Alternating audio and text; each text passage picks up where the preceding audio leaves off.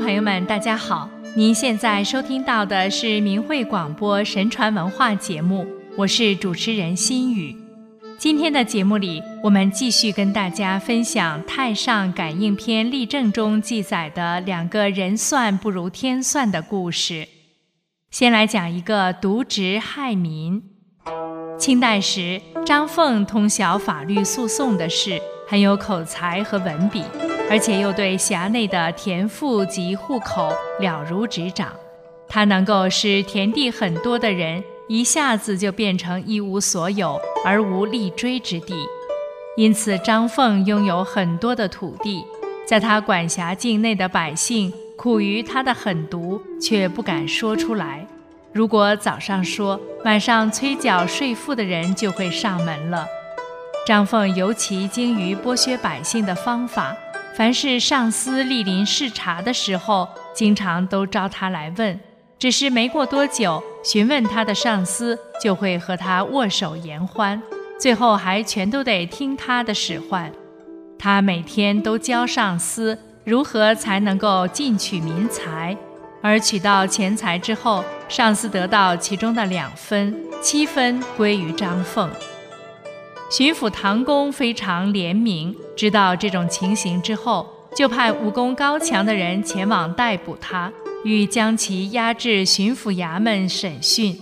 在押解途中，张凤用重金企图贿赂，但不被接受，于是就设计逃走。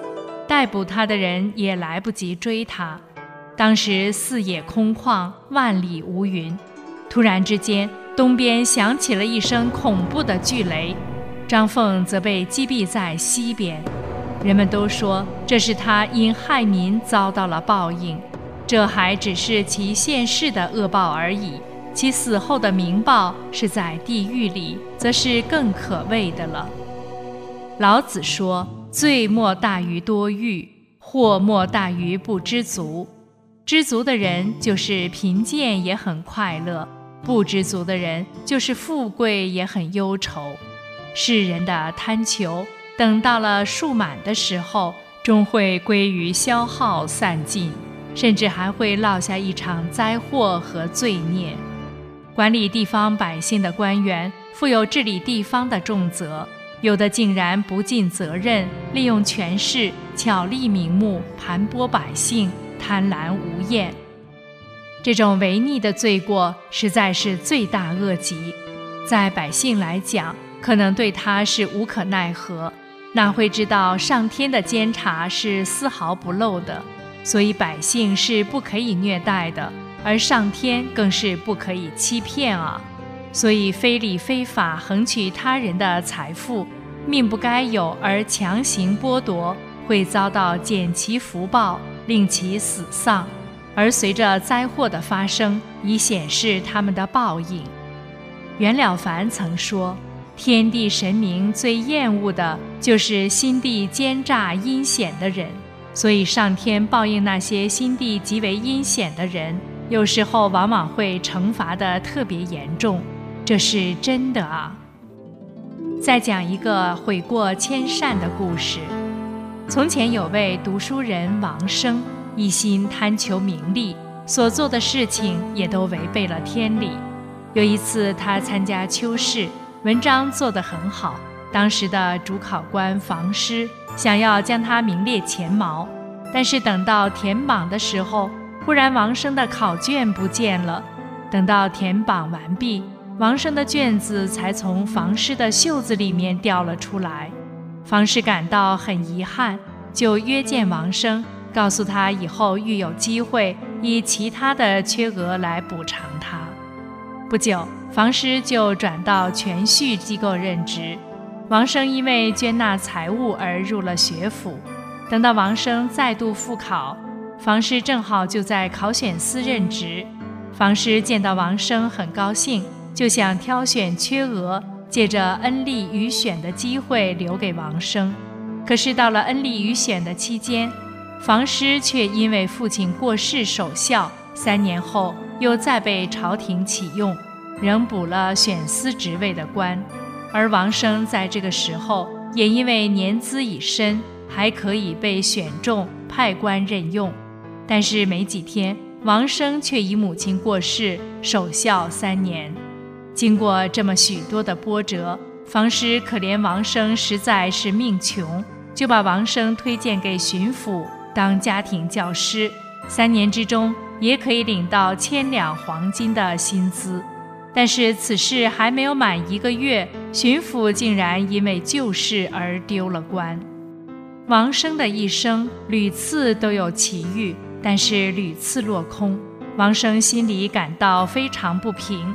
因而生了一场大病，躺在病床上三年。有一天，王生突然觉悟，说道：“这都是因为我平日饥饿的关系所造成的恶果啊！”王生的病因其忏悔改过而痊愈了，因此王生就终生行善，改过迁善，那么前途仍然是光明的。人就算是有再大的本事，也是不能够与定数相争抗衡。然而，唯有积德行善这个方法，则可以挽回定数。因为天道无亲，常于善人，而且做了就会生效。冥冥中的报应最是快捷，而且神明的监察也是极为的明确。这实在是最迅速的快捷方式了。人有其来源和归宿，切莫为了名利迷失了自己的本性，昧着心钻营，陷入欲望的深渊，毁了自己而走上不归路。无论人怎样工于心计、巧于谋略，但毕竟难逃天理的安排。造业者不可能永远逍遥法外，名利绝不可能给人带来真正的幸福。在中国传统文化中，人们都懂得，人的命运是上天注定的，为善祸福，为恶得祸，顺天者昌，逆天者亡。当今中国社会物欲横流，为了名与利，有人什么都敢干，各种各样的假冒伪劣产品充斥市场，自然资源遭到人为破坏。人与人之间没有了信任，失去了人与人、人与天地自然之间的和谐关系，各种天灾人祸不断。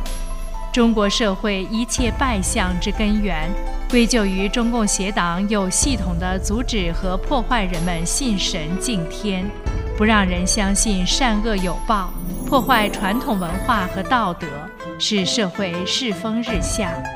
中共干尽了伤天害理之事，迫害拥有正信的人们，迫害修真善忍的法轮功广大善良民众，使社会道德沦丧，人神共愤，必定遭到上天的清算。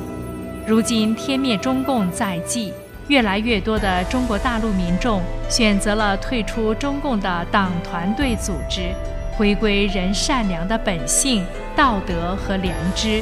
遵循天理，这是为自己选择了美好的未来，是人明智的、永远不悔的选择。